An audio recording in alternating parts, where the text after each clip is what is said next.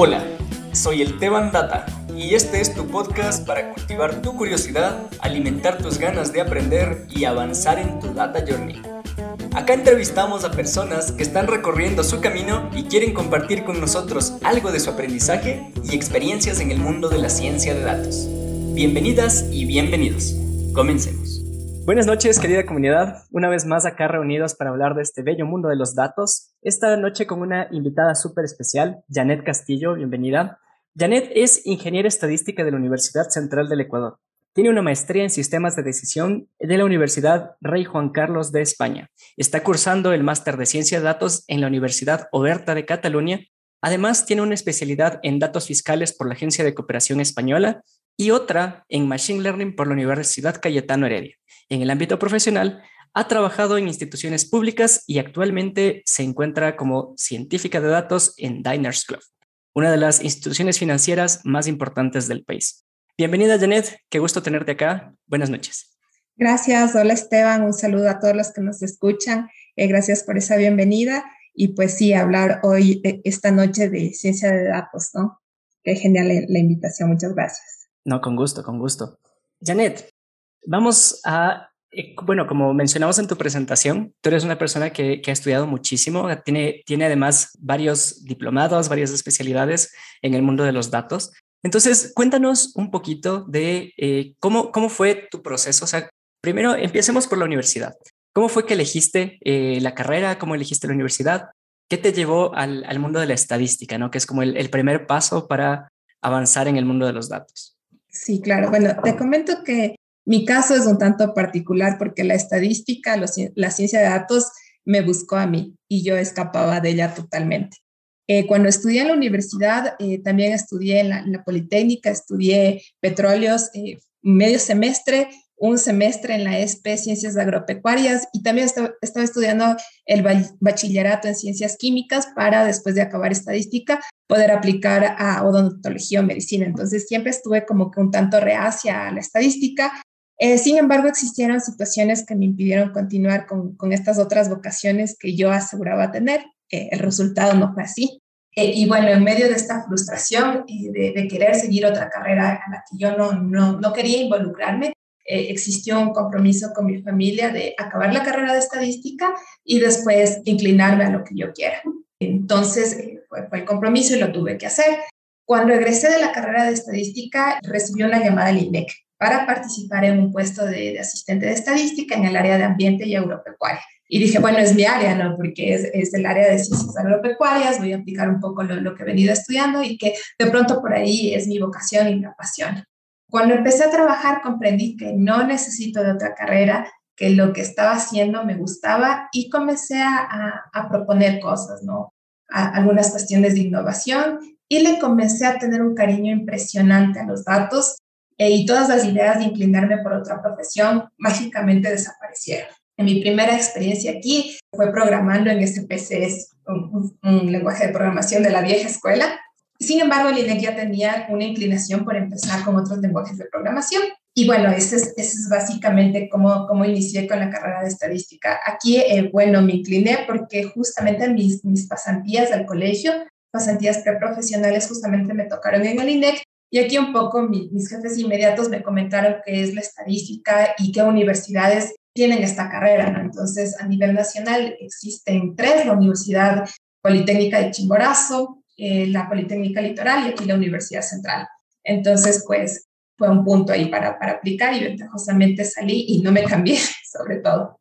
Qué chévere, qué interesante, qué linda aproximación, la verdad. O sea, es, es una forma... Muy loco un poquito, un poquito revuelto, ¿no? Como varias cosas ahí, pero qué bueno que terminaste en algo que, que, al final te gustó, ¿no? O sea, una de las cosas que hemos comentado acá en el, en el podcast con otros invitados es que afortunadamente la ciencia de datos es, es de esas cosas que pueden aplicarse en absolutamente todo.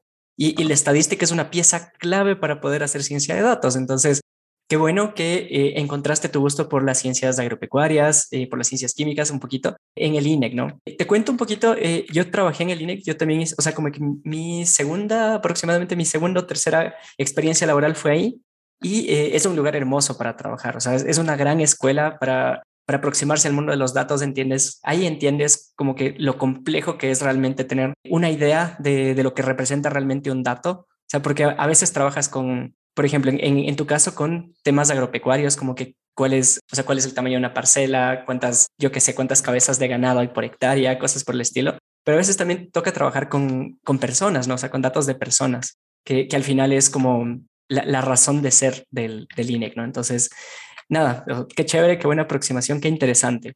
Vamos avanzando un poquito. Me gustaría preguntarte cómo, bueno, creo que nos queda claro cómo empiezas en el mundo de los datos. Es un poco por, por, tu, por tu bachillerato en ciencias químicas, luego tu, tu experiencia de, de, trabajar en el, en el INE un, un pequeño tiempo y, y después darle duro al, a, la, a, la, estadística, ¿no? Pero en esta aproximación que tú haces en la estadística, o sea, en, entiendo la razón de, eh, o sea, pasar de una carrera a otra entre diferentes universidades es algo que, que, que puede pasar tranquilamente y no, no, no, tiene absolutamente nada malo, sino claro. que me gustaría saber como que cuál fue tu experiencia, o sea, ¿qué te hizo cambiar, por ejemplo, de petróleos a estadísticas si hay una, una brecha un tanto...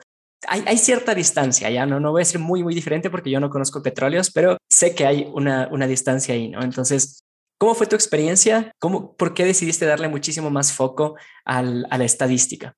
Bueno, después de que de, estos intentos fallidos de, continuar con otra carrera y a, la, tener la primera aproximación aquí en el INEC, eh, te comentaba que descubrí eh, lo importante que es manejar con, con, información, como bien lo mencionabas ya en temas sociales. Eh, en el medio ya de esta participación en, en estadísticas ambientales, un tanto sociales, justamente me llaman de otra institución pública, del IES. Aquí trabajé en dos direcciones que se dedican a calificar y entregar pensiones. Y aquí, eh, bueno, hice un, una aplicación ya más en el ámbito social e identifiqué que gracias a la estadística y gracias a los datos podemos cambiar y mejorar vidas. Es decir, se hizo tangible que lo que tienes en un programa, en un código, en un modelo, lo está sirviendo a una persona. Porque de manera oportuna se identificaban casos en los que se tenían que hacer, por ejemplo, ciertos ajustes que anteriormente tardaban en identificarse por una ausencia de análisis de Big Data, que impedía básicamente un control total de todo el grupo poblacional al que atendíamos. Aquí, eh, eh, bueno, me gustó, me llenó mucho el corazón saber que lo que estoy escribiendo le está mejorando la vida a, a un jubilado, a una persona mayor de 65 años que de pronto eh, tenía que esperar mucho tiempo para recibir o, o que se le equilibre la, la pensión justa. Entonces, eh, básicamente ahí fue un, un, amor y un compromiso por continuar, fortalecer y dedicarme 100% a esta carrera. Entonces, como te comentaba, básicamente todos los pensamientos que tenía eran un tanto infantiles de que quiero ser doctora, quiero ser odontóloga, quiero ser agropecuaria, quiero ser ingeniera en petróleos, desaparecieron.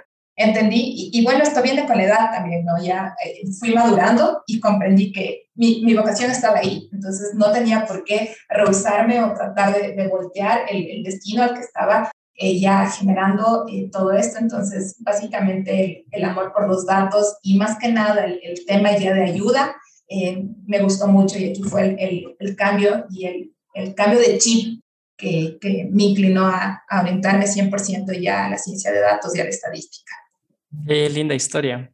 Para quien no sepa, el, el IES es el seguro, el seguro ecuatoriano, es la caja del seguro ecuatoriano, es donde las aportas, o sea, todas las personas que, que, tienen un trabajo formal aportan.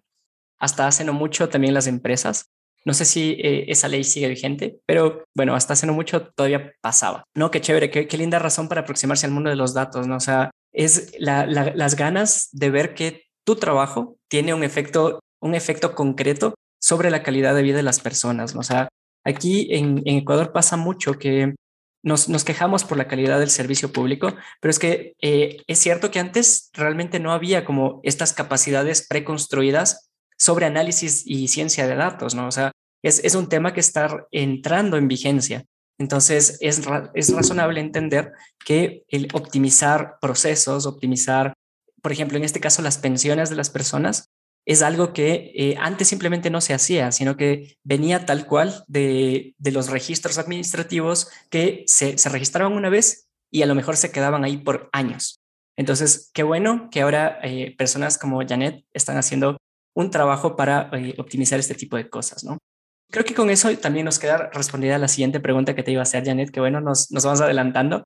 ¿Qué, ¿Qué, te hizo querer aprender sobre esta rama, sobre el mundo de la ciencia de datos? ¿no? Pero, pero bueno, o sea, creo que queda claro. Y más bien en esta línea, Janet, en, función de, tus múltiples experiencias, me gustaría dar un pequeño salto a que nos recomiendes un recurso de los muchos que tú has explorado. Nos recomiendes un libro, un artículo, un blog, un, canal de YouTube, lo, que sea que creas que pueda aportar a que la gente siga avanzando en su data journey para recomendar hay un mundo sin límites, ¿no? Más que nada, y creo que para todas las personas, el YouTube siempre va a estar abierto para que podamos hacer la consulta de cualquier tipo de código que, que necesitemos. Existen algunos eh, libros también que están de manera gratuita en la web para que podamos eh, leer y, e identificar algunos eh, códigos que por ahí estén todavía sin poder manejarlos completamente bien, ¿no? Existen también plataformas como eh, DataBits que tiene cursos, eh, algunos como, como demos para poder acceder. También en DataCamp se pueden acceder a cursos gratuitos en cualquier lenguaje de programación, ya sea SQL, R, Python especialmente, para que se puedan eh, ir guiando un poco ¿no? los, nuevos amigos que van iniciando en este mundo de ciencia de datos. De igual manera, en, en mi perfil de LinkedIn es estar compartiendo algunas lecturas interesantes, cómo ir aplicando este tipo de códigos ya ¿no? en la vida real. Buenísimo, buenísimo. Entonces, al final vamos a eh, dejar en la descripción el, el enlace al, al, LinkedIn de Janet. Entonces, aquí la, la comunidad podrá acercarse y, y, ver a una científica de datos en acción. Personalmente, por los recursos que mencionas, yo soy eh, súper fan de DataCamp. Conozco también DataBits, pero solamente he hecho un curso con ellos.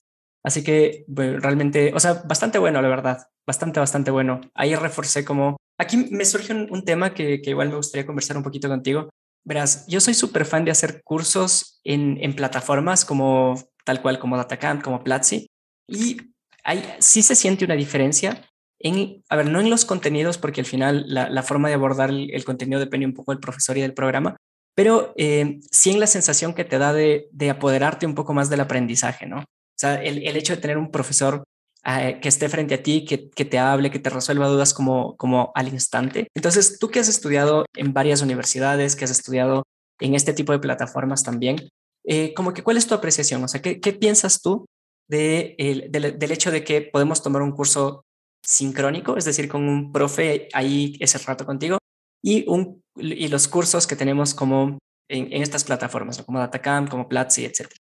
Bueno, creo que sí depende mucho de cada persona.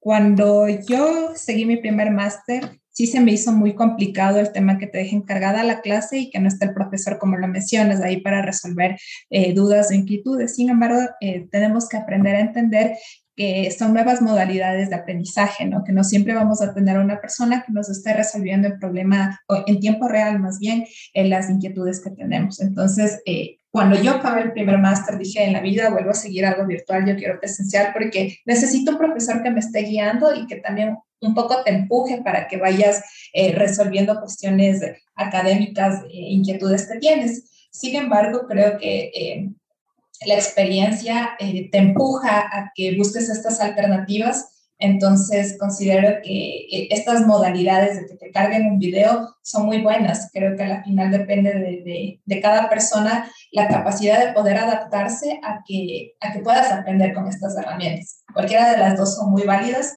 Eh, en mi caso, como te decía, me mantenía reacia a no tener a una persona ahí que esté en tiempo real, eh, pero aprendí, ¿no? Creo que me, me tuve que adaptar a la mala y ambas modalidades de, de, enseñanza creo que son, son muy buenas. Sí, depende de cada persona, ¿no? Porque he escuchado casos en los que realmente no quieren volver a, a estudiar de manera virtual por la ausencia de, una persona que, esté de manera dinámica contigo ahí.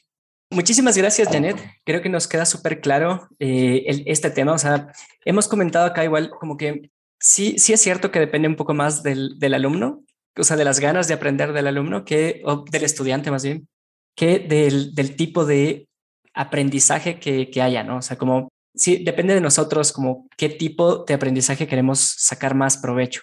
Entonces, depende también un poco de qué se nos hace más fácil. O sea, cómo, cómo sentimos más empatía hacia nuestro propio, propio ritmo o eh, con alguien que nos diga, mira, el, el lunes presentas deber o, o proyecto o lo que sea, sí o sí, Y bueno, a veces con, con la presión hay, hay, gente que funciona mejor, ¿no? Sí, eso me ha pasado. Sí, sí, sí. Ah, creo, creo, que a todos, creo que a todos nos, nos ha pasado un poquito eso. Vale, quisiera entender un poco cómo fue tu, tu recorrido, tu, tu, experiencia laboral. O sea, verás, eh, yo he escuchado y, y tal vez es tal vez solamente una percepción desde mi micro burbuja, que, eh, por ejemplo, amigos, amigas que han salido de la carrera de, eh, de estadística de la, de la, Universidad Central, o sea, ellos me decían que les había resultado complejo encontrar al menos el primer empleo. Después de eso, como que ya es mucho más fácil, pero el primer empleo, eh, cuando todavía no tienes experiencia y lo único que te, te o sea, valida tus conocimientos es el, el título de la universidad, como, ¿cuál fue tu experiencia en esa línea? Sí, bueno, aquí considero que se puede dar esto por la ausencia de, difusión que tiene la carrera de estadística por parte de la Universidad Central eh, a nivel de, de, Quito y a nivel nacional. Muy pocas personas conocen que existe una carrera de estadística como tal y que la, la brinda la Universidad Central. Entonces es como que eh, las personas que están tratando de reclutar estos perfiles eh, se quedan un poco en shock porque desconocían de pronto que existimos profesionales eh, de, esta universidad. Entonces creo que es, es uno de los impedimentos que eh, ha salido para que los, los colegas puedan conseguir un, un, trabajo de manera inmediata.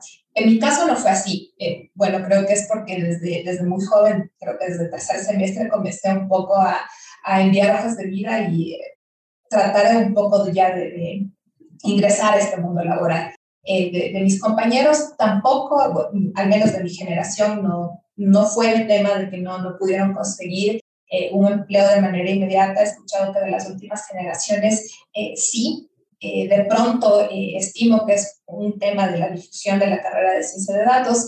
Y bueno, es, es muy importante también que al momento de reclutar los colegas puedan demostrar que existe un, una sabiduría y un conocimiento técnico muy fuerte detrás de, de la profesión y, considero que esto es lo que hace a los, a los demás, a los demás reclutadores irlos atrapando, ¿no? irlos eh, reclutando en su, en su nómina. Entonces, eh, básicamente considero que ese es el factor principal al, al, que existe esta problemática de por medio. Excelente. La, la, verdad, creo que concuerdo un montón, a ver, no creo, concuerdo un montón con lo que dices. Por ejemplo, si es yo antes de, de entrar a la universidad, yo no sabía qué es lo que, antes de empezar a aprender realmente sobre ciencia de datos, yo no sabía lo que hace un estadístico o una estadística. O sea, creo que sí es importante que las carreras en sí mismas vayan difundiendo qué es lo que hacen, ¿no? Que es, que es un poco lo que mencionas. O sea, y qué bueno que un espacio como este también le sirve a la comunidad de entender hacia dónde se dirige el, el, campo, de, el campo de acción, el campo de trabajo al que pueden dedicarse después de hacer una carrera como, como estadística, ¿no? Entonces, qué chévere, qué bueno, qué bueno poder aportar un poquito de ese lado. Me gustaría preguntarte, Janet, en tu día a día, en tu trabajo actual, si, bueno, si es que se puede compartir, obvio, ¿qué tecnologías utilizas? ¿Utilizas R, Python? ¿Utilizas SQL? ¿Qué, tipo de lenguajes utilizas? Eh, actualmente me encuentro 100% comprometida con Python. Estoy en algunos proyectos interesantes con Dynamics, como ya eh, entrar en, en, programación en Azure Databricks eh, estamos en ese proceso, pero también se maneja lenguaje de programación en, R, eh, lenguaje de programación en SQL con Teradata para eh, llamado de algunas bases de datos. Eh, aquí también vale recalcar que eh, utilizo Visual Code para no estar cambiándonos como un poco de programa, no de abrir Jupyter, de abrir R, sino que directamente ya se pueda trabajar en un esquema de lenguaje de programación. También tengo un, un, un portafolio de códigos en GitHub, eh, en donde se va agregando también información muy valiosa en temas de programación. También trabajo con, con Notion de pronto para agregar notas y aquí está incluido un diccionario de, de códigos frecuentes que se utilizan, especialmente nosotros que manejamos un montón de códigos y se nos escapa por ahí eh, cómo sacar, qué sé yo, el promedio o, o generar una variable. Es muy bueno esta aplicación recomendado que lo usen. Y también eh, una aplicación muy interesante que últimamente la vamos utilizando es Google Keep, en el que básicamente incluyes aquí ideas que se te vienen a la mente eh, y, y, esto que te ayuda un poco a organizarlas. Entonces, como que de manera muy resumida, lo, lo, lo que vengo utilizando actualmente en el papel que me desenvuelvo en mi trabajo. Vaya stack de tecnologías, Janet, qué chévere. O sea, tú le, entras duro al, a Python y eh, seguro, seguro, seguro a, a, SQL, ¿no? Aquí no hemos comentado todavía nada sobre Visual Studio Code. Para quien no sepa, es un editor de código. O sea, eh, cuando nosotros estamos haciendo código, cuando estamos programando, podemos hacerlo en diferentes IDEs, ¿no? Entonces, la DR, la clásica es RStudio. La de Python, probablemente, eh, no sé, hay, varias, ¿no? La, que yo utilizo como con más frecuencia cuando estoy haciendo cosas en Python es Jupyter Notebooks. Pero eh, por supuesto que si quieres centralizar las cosas, puedes decirle a, Visual Studio Code, mira, voy a escribir en, en, R, luego voy a escribir en Python, luego voy a hacer consultas en SQL y Visual Studio Code tiene la bondad de que entiende todas eh, cambiando pequeñas cosas, ¿no? Entonces, súper bien. Otra cosa que mencionas eh, y que es clave cuando estamos haciendo trabajo en equipo es GitHub, o sea, utilizar GitHub, tener un repositorio como empresa. Es, si no tienes un repositorio en GitHub, es imposible hacer como control de versiones bueno, a ver, no sé si es imposible, pero es muy, muy complicado llevar una gestión ordenada de las cosas que vas haciendo. Entonces, ¿qué tal si los resultados de hoy o los resultados de ayer te interesan más que los resultados que sacaste hoy? Entonces, tener un control de versiones es poder acceder a este código, a estos resultados que, que obtuviste haciendo un proceso diferente, ¿no? Por lo demás, Notion y Google Keep son eh, herramientas para tomar notas, para organizarse. Qué, bueno que, que, sean utilizados. O sea, son, son herramientas que nos sirven un montón. Casualmente, eh, yo utilizo Notion, es, es, es, la aplicación con la que me organizo en, la vida, básicamente. Ahí tengo mis Es impresionante Notion. Puf, sí, es, es, es increíble. O sea, desde hacer un calendario hasta, no sé, ponerte recordatorios por 10.000 cosas. O sea, listas y listas y listas y puedes agregar páginas y bases de datos. No, brutal, brutal. A mí me encanta. Amigos usan Notion. Ah, sí, usen Notion. Al principio es un poquito encontrarse con una página en blanco, pero es cuestión de, ir adaptándose. Sí, y, hay cursos también en YouTube en los que te indican cómo utilizar Notion, o sea, desde lo más básico, como indicas, de agregar el recordatorio de, de, cualquier cosa, ya hasta temas de base de datos que eh, en verdad les va a cambiar la vida Notion. Qué bueno. Eh, Janet, siguiente pregunta. ¿Cuáles han sido los retos más grandes con los que te has enfrentado en el mundo de la ciencia de datos? A ver, bueno, hay varios. Eh, creo que de los principales es entender y asimilar que no todo te sale en el primer código. Yo literalmente lloraba porque en la ejecución tenía un error y de pronto no entiendes esos errores y un poco eh, googleas, buscas en la web y sigues sin comprender por qué sale el código y es muy frustrante. Pero hay que comprender que esto va a estar siempre en el día a día de un, de un científico de datos en programas programador, pero hay que aprender a comprender por qué sucede y cómo solucionarlo. Bueno, otro reto también a los que me he enfrentado fue entender cómo se debe buscar en la web, o sea, la funcionalidad de pronto de alguna librería que, que no se conoce muy bien, eh, porque muchas veces de pronto se pierde demasiado tiempo navegando en solucionar algo y, y es porque justamente no sabemos cómo buscar cómo indagar en la web. Entonces considero que es un arte buscar porque tú puedes ahorrar un montón de tiempo y muchos dolores de cabeza. Eh, creo que esos son los, los dos principales retos que, nos enfrentamos. Espero que no sea solo yo, sino eh, algunos científicos de datos. Creo que cualquier persona que hace código se, se ha enfrentado a este tema de, de entender qué es lo que necesitas buscar en la web para poder solventar el problema, ¿no? O sea, eh, Stack Overflow, o sea, Google es tu mejor amigo, Stack Overflow es el segundo. Sí, o, de pronto cuando estás programando en Python, eh, que, alguna librería eh, no es compatible con otra que ya tienes instalada y la importancia de generar ambientes de, programación para que todo vaya en, su debido orden, eh, al principio me chocaba porque era como si en mi computadora personal me, me funciona, porque en la computadora del trabajo no. Y es de pronto a veces por cosas mínimas, como la versión que tienes instalado eh, una librería que está haciendo conflicto con otras dos que no están por ahí. Entonces, no se frustren amigos, esto es normal, únicamente hay que leer y como les digo, aprender a buscar. De acuerdo, de acuerdo. Sí, justo eso, ¿no? O sea, como con el tiempo uno se da cuenta que es necesario eh, desarrollar tolerancia a la frustración, ¿no? Porque si no, o sea, lo, fácil es rendirnos y dejar las cosas botadas. O sea, la, cuestión es ir solventando los problemas que nos vamos encontrando y es la, es, básicamente es la única forma de avanzar.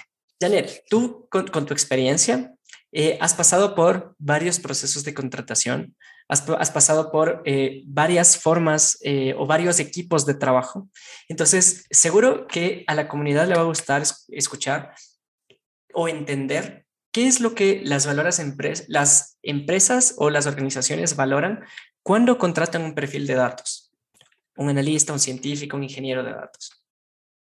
Creo que depende mucho de la institución que recluta. Cada una ya tiene generado y armado un perfil al que, al que apunta ¿no? y al que dice, ah, por ello. Por ejemplo, desde mi punto de vista, considero que las empresas públicas valoran mucho que el candidato tenga una expertise en temas sociales. De pronto las empresas privadas eh, buscan más una expertise, expertise en temas de riesgo y más aún si es en el tema de la banca. Pero creo que las dos tienen un punto en común y es que hay una buena predisposición para trabajar en equipo y que un, científico de datos también sea multifacético, porque, bueno, eh, como científico de datos tenemos que conversar con el ingeniero de datos, con el arquitecto, con el usuario final, entonces es muy importante que se pueda trabajar en equipo, eso considero. Súper de acuerdo, súper, súper de acuerdo. ¿Qué valoras, o sea, en la misma línea un poquito, qué valoras de los profesionales que llegan a trabajar contigo? Interesante pregunta. Bueno, yo valoro mucho que tengan un desprendimiento de lo que conocen. Considero que compartir lo que saben es invaluable, porque a la otra persona le costó tiempo, dinero, esfuerzo, y que te hagan ese traspaso de sapiencia se valora, puff, increíblemente. Eh, porque en general eh, nos han hecho creer en el medio que si soy el único que conoce, voy a ser indispensable y voy a tener mi puesto de trabajo asegurado y de aquí nadie me, va a sacar porque yo soy el único que sé. Y no es así, porque el unir resultado eh, tautológicamente nos va a dar más, más, más conocimiento si unimos más conocimiento. Entonces, despréndanse de la idea que solo yo tengo que saber. Eso, eso eh, no, no está muy cool. Eh, entonces, considero que la, la, unión de esfuerzo, la unión de experiencia y conocimiento eh, nos hace indudablemente tener resultados muy innovadores, es muy, es muy poco probable que lo podamos tener de manera única, de manera individual. Entonces, es algo que he aprendido en, el transcurso de experiencia que he tenido a valorar de manera increíble. O sea, las personas que, que comparten lo, lo, mucho que conocen o lo poco que conocen eh, desde un consejo de la, vida normal hasta un código que te pasen todo su, su, algoritmo completo es, es, es, muy valorable. Muchas gracias a todas esas personas que, que día a día están compartiendo. Son, son personas eh, muy, muy sensatas, muy honestas y creo que eso sí, sí tiene un valor invaluable. Impresionante. Qué bueno, qué, qué importante es eh, aportar el conocimiento que uno ha adquirido, ¿no? O sea, eh, hay una frase que, me encanta, que ya la he dicho más de una vez, que es, eh, Isaac Newton dijo, yo llegué a donde estaba porque me paré sobre hombros de gigantes. Y, es eso, o sea, es, construir a partir del conocimiento y de la experiencia de lo que alguien más ya hizo. Y es de nuevo un poco lo que hacemos en este espacio, aprovechar que Janet ya tiene experiencia, que tiene eh, varios, varios años de estudio, para ayudarle a entender a las personas hacia dónde ir, ¿no? Cómo avanzar en su, en su camino en ciencia de datos. Janet, ahora sí, la pregunta final de esta sección. ¿Qué es lo más importante en tu día a día como científica de datos? Bueno, he aprendido que una de las cosas más importantes es eh, el lenguaje de comunicación que utilizamos nosotros como científicos de datos, de tal manera que este sea entendible para todos. Eh, no es necesario utilizar términos técnicos para explicar lo que está haciendo un modelo, el algoritmo. Eh, y también he aprendido que es muy importante hacer una discusión sobre la ciencia de datos, que la misma puede estar en cualquier área. Puede estar en el área de los deportes, en el área de la medicina, en la geología, en todo, porque se pueden solucionar muchos problemas. Y si le damos una visión diferente a los procesos actuales que manejan las áreas, eh, invaluablemente, indudablemente van a existir mejoras, ¿no? Entonces, eh, creo que es, es muy importante, eh, tenemos la responsabilidad, ¿no? De transmitir eh, para que todos nos puedan entender lo que un código está haciendo y a su vez enseñar a los demás, ¿no? Que gracias a la inteligencia artificial podemos generar valor en, en, los procesos que vienen haciendo cada área. Excelente, Daniel. Muchísimas gracias por tu respuesta. Janet, me gustaría que hagamos una pequeña pausa aquí y volvemos a conversar sobre ti, sobre quién es Janet, qué le gusta, qué le apasiona. Aprendemos sobre hombros de gigantes. Si quieres más contenido sobre ciencia y análisis de datos, te invito a encontrarnos en TikTok e Instagram Esto es Data Journey Podcast. Continuemos.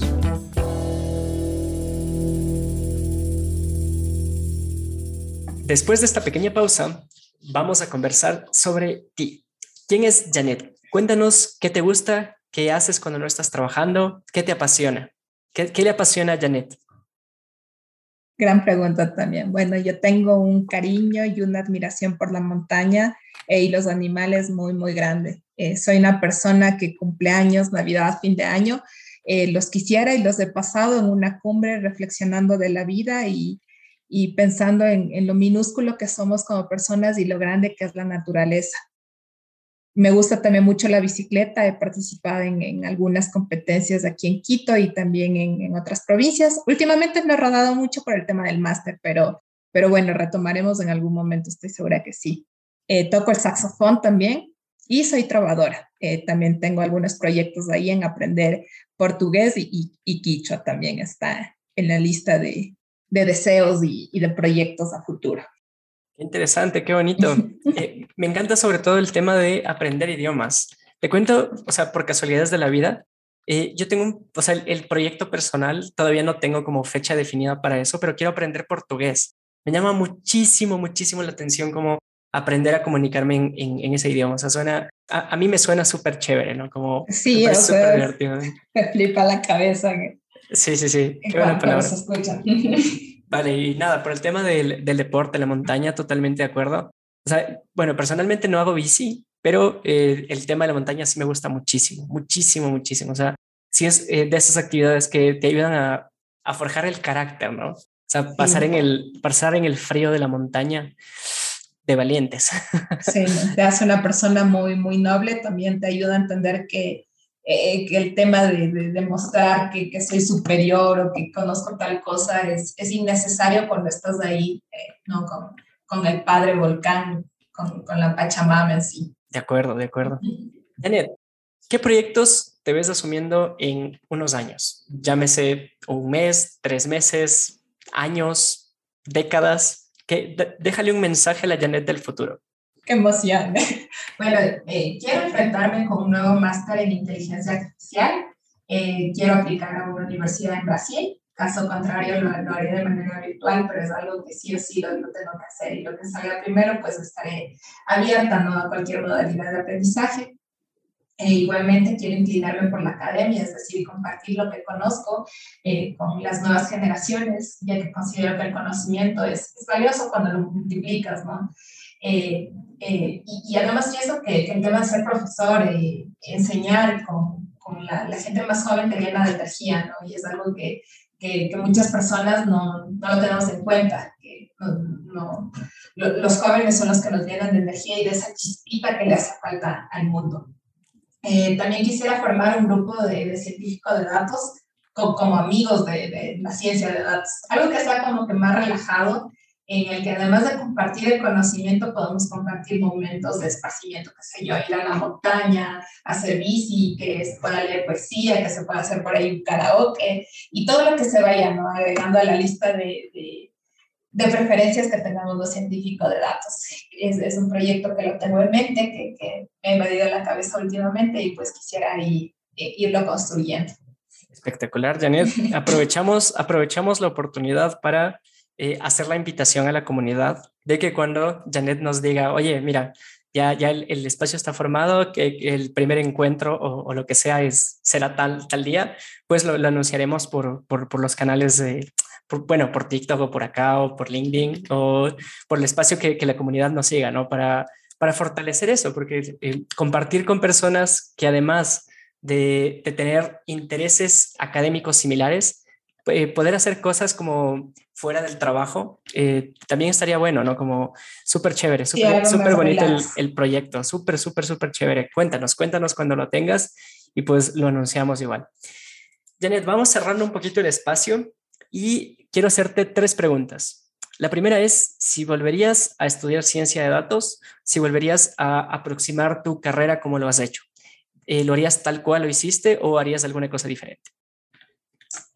Bueno, sí, totalmente volvería a estudiar ciencia de datos. estadística, quisiera ir a mi yo del pasado y tranquilizarle e indicarle que el camino de estadístico de la ciencia de datos está bien, ¿no? que está cool, que hay muchas oportunidades de trabajo y que no tengo necesidad de buscar en otro, en otro lado, porque la verdadera vocación que yo tengo y el amor por, por programar y por eh, ayudar a generar alternativas en los procesos eh, está, está espectacular eh, y que estoy feliz haciendo lo que hago, que me gusta compartir esta sensación que tengo. Y, también volvería a cometer eh, un poco los mismos errores de inclinarme por, por, otras carreras porque aprendí mucho aquí, aprendí mucho eh, en temas de petróleos, aprendí, que, bueno, que no, no fue tanto de petróleos, pero sí en, las cuestiones básicas de la ciencia agropecuaria también me volvería a, a equivocar en, seguirlo y a intentar sacar como que otro bachillerato también lo haría porque cada una de esas piezas me ayudaron a formar eh, un conocimiento eh, eh, para que yo me pueda desenvolver de mejor manera eh, en cada uno de mis trabajos. Entonces, únicamente iría como que al pasado a decirle, hey, tranquila, va a estar bien, vamos a estar bien en el futuro y esta carrera está dando mucho de qué hablar y está creciendo y hay personas que lo están difundiendo y estamos haciendo un, un grupo muy, grande y, y, y, que, y, que, estamos ayudando en, en, todas las áreas, ¿no? Entonces, a por ello. Qué, bello mensaje, qué bellas palabras. Oye, me encanta el tema, o sea, me voy a quedar con el, lo que dices, sobre todo el, el, final, o sea, volvería a cometer los mismos errores, ¿no? O sea, nosotros somos producto tanto de las cosas que hicimos bien, que es, que es como cuando logramos dar el, el, el logramos subir un escalón, pero llegar al, al escalón que es cometer un error tras otro, es, es tan importante o más importante como los aciertos a los que llegamos. Entonces, nada, invitamos a la gente a equivocarse y, bueno, en, palabras de, mi jefe actual, equivoquémonos pronto y equivoquémonos barato, que, que, no nos cueste demasiado. Así que errores calculados, errores calculados, le dice. Entonces, vale. Pero como te decía antes, fuera de micrófono, eh, nada en la vida es perfecto y la ciencia de datos tampoco. ¿Qué, así que te pregunto, ¿qué no te gusta de esta rama? Llegó el momento de llorar. ah, mentira. Bueno, eh, bueno, como lo mencionabas, nada es, es perfecto. Eh, y en la ciencia de datos, como es una carrera que se está iniciando, también hay algunas cosas en las que debemos ir, ir calibrando y está en nosotros eh, ir ajustando estas, estas pequeñas fallas. lo que a mí no me gusta es esta falsa publicidad que últimamente se ha venido generando en los que te indican que de pronto te puedes convertir en científico de datos sin tener nada de conocimientos de, qué sé yo, una o dos semanas. Esto es, es para mí muy irreal, porque sí, con estos cursos de pronto puedes adquirir habilidades o fortalecer las que ya tienes, pero para nada es cierto que te puedes convertir en un científico de datos en un periodo tan corto. Eh, esto es un camino en el que no termina, en el que diariamente te tienes que ir actualizando porque te quedas atrás y si no, no, no te actualizas y no sigues cursos en el que no vas leyendo y al que te debes dedicar y capacitarte continuamente. Eh, y, y, hay que tomar en cuenta que esta es una carrera con habilidades transversales, con conocimientos de programación, conocimiento analítico, matemático. Entonces, considero que esto es una carrera en la que te formas desde la universidad, no con un curso que de pronto te están promocionando que, que que, en el que ya en, 15 días vas a salir experto. Entonces, no, no, me gusta tanto esta falsa publicidad que le están haciendo a la carrera, eh, un poco no, no, no, estoy de acuerdo en esa metodología eh, y, no, no creo que, que, pueda salir un experto con, con, un periodo tan corto. No, de acuerdísimo, de acuerdísimo. O sea, quien, te ofrece ser científico de datos en, incluso hasta en tres meses, eh, chuta, o sea, al menos, al menos para dudarlo. Sí. o sea, al menos para dudarlo. pero considérenlo, consideren esa Sí, sí, sí. O sea, y una cosa en la que, o sea, discrepo un poquito es que, mira, yo no pienso que sea 100% necesario cursar una universidad para llegar a ser científico de datos. Lo que sí creo súper importante es que eh, es de, lo otro que mencionaste, que hay que estar actualizándonos todo el tiempo todo el tiempo, pero todo el tiempo, porque tal como dijiste, en, en, una carrera que avanza tan rápido, que se construye todos los días, si no avanzas, lo que está pasando es que los demás se avanzan y tú te vas quedando progresivamente atrás. Entonces, sí es, o sea, puedes no hacer una universidad, puedes educar, autoeducarte, porque hay muchísimos recursos gratuitos por Internet, pero lo que sí es importante es esto, ¿no? O sea, como mantener la constancia, mantener las ganas y si, incluso más si es que, o sea, y sobre todo, em, fortalecer esto que estábamos mencionando antes, que es la tolerancia y la frustración, que es sobre todo si es que te autoeducas, eh, la, la, frustración es el doble de grande, o sea, porque no tienes realmente alguien que te responda a las dudas. Entonces, nada, meterle ganas y a seguir avanzando, ¿no? Sí, vale, por supuesto. En esa línea, para, para cerrar un poquito, quisiera que le dejes un mensaje a la gente que, a los que vamos empezando en el mundo de la ciencia de datos. Sí, claro, con mucho gusto. Yo les eh, dejo un mensaje que, que, no se asusten, que el cometer errores y que de pronto algún modelo o un algoritmo no les salga es parte de ser científico de datos. Esto lo ratifico una vez más por, por la experiencia ¿no? y el, el, el, el, tema que me tocó pasar en su momento. Y también que de pronto confundir eh, conceptos o algo eh, cuando estás empezando es algo normal y que no teman en consultar que hay que ser curiosos por todos, eh, por, por, todo lado hay que indagar siempre, consultar eh, a la persona que uno de pronto eh, tiene fe en que conoce más, porque esto nos puede ayudar a esquivar algunos problemas. De pronto también si es que se topan con alguien en este mundo que no sea muy afable, entender que esto es parte de la vida, simplemente hay que dejarlo pasar y que más bien esto nos impulse a ser mejores. también recomendarles que la ética profesional debe estar sobre todas las cosas, especialmente para quienes trabajamos con información sensible, ¿no? que creo que es una lista muy eh, recurrente en los científicos de datos, trabajar con, con información eh, de pronto por ahí eh, que no se debe difundir, entonces ser muy cuidadosos con esto, porque nos están dando una responsabilidad muy grande al ser custodios de, de este tipo de información. Súper de acuerdo, súper de acuerdo, Janet la, ética profesional es de esas cosas que, te pueden diferenciar, ¿no? Realmente de, otras, de otras personas que simplemente no la tienen. Qué bueno, qué chévere. Eh, mis queridos audio escuchas, por favor, escuchen a Janet. Creo que las cosas que nos, las cosas que ha compartido con nosotros son súper valiosas, todas y cada una de ellas. Así que eh, en pro de seguir construyendo una comunidad que toma decisiones informadas, eh, vamos a invitar a Janet a que nos cuente dónde podemos contactar con ella. ¿Cómo podemos encontrarte? Podemos encontrarte en LinkedIn, en GitHub, en Twitter, en Instagram, ¿dónde, dónde podemos contactar contigo y seguir conversando este bello mundo de los datos? Sí, bueno, tengo todas las redes sociales, eh, principalmente ya a nivel profesional. Eh, en LinkedIn pueden eh, buscarme como Janet Cristina Castillo, la fotografía con la chica de cabello medio morado, esa soy yo. En GitHub con, como Jatis, con doble S y con Y, y bueno, en las otras redes sociales igual estoy con, como Jatis.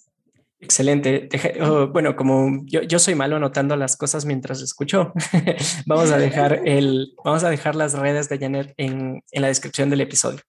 Janet, de mi lado, eh, simplemente agradecerte por, por tu interés, por tu forma de, de aproximarte a las, a las preguntas, por las ganas de, de, seguir construyendo una comunidad, por la apertura, por, por compartir lo que sabes, tu experiencia. Eh, nada, agradecerte infinitamente. Sé que es un episodio que le va a ayudar mucho a la gente a tener luces de cómo avanzar, cómo construir un camino en ciencia de datos. Y nada, eso. Muchas gracias.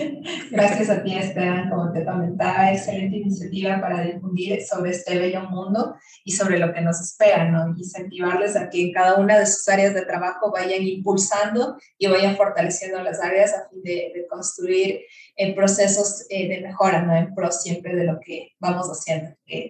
Eh, esto es un mundo sin límites, que todo lo que se les ocurra, de verdad se puede, se puede generar, se puede transformar en código y aplicar. Muchísimas gracias, Janet. Feliz noche.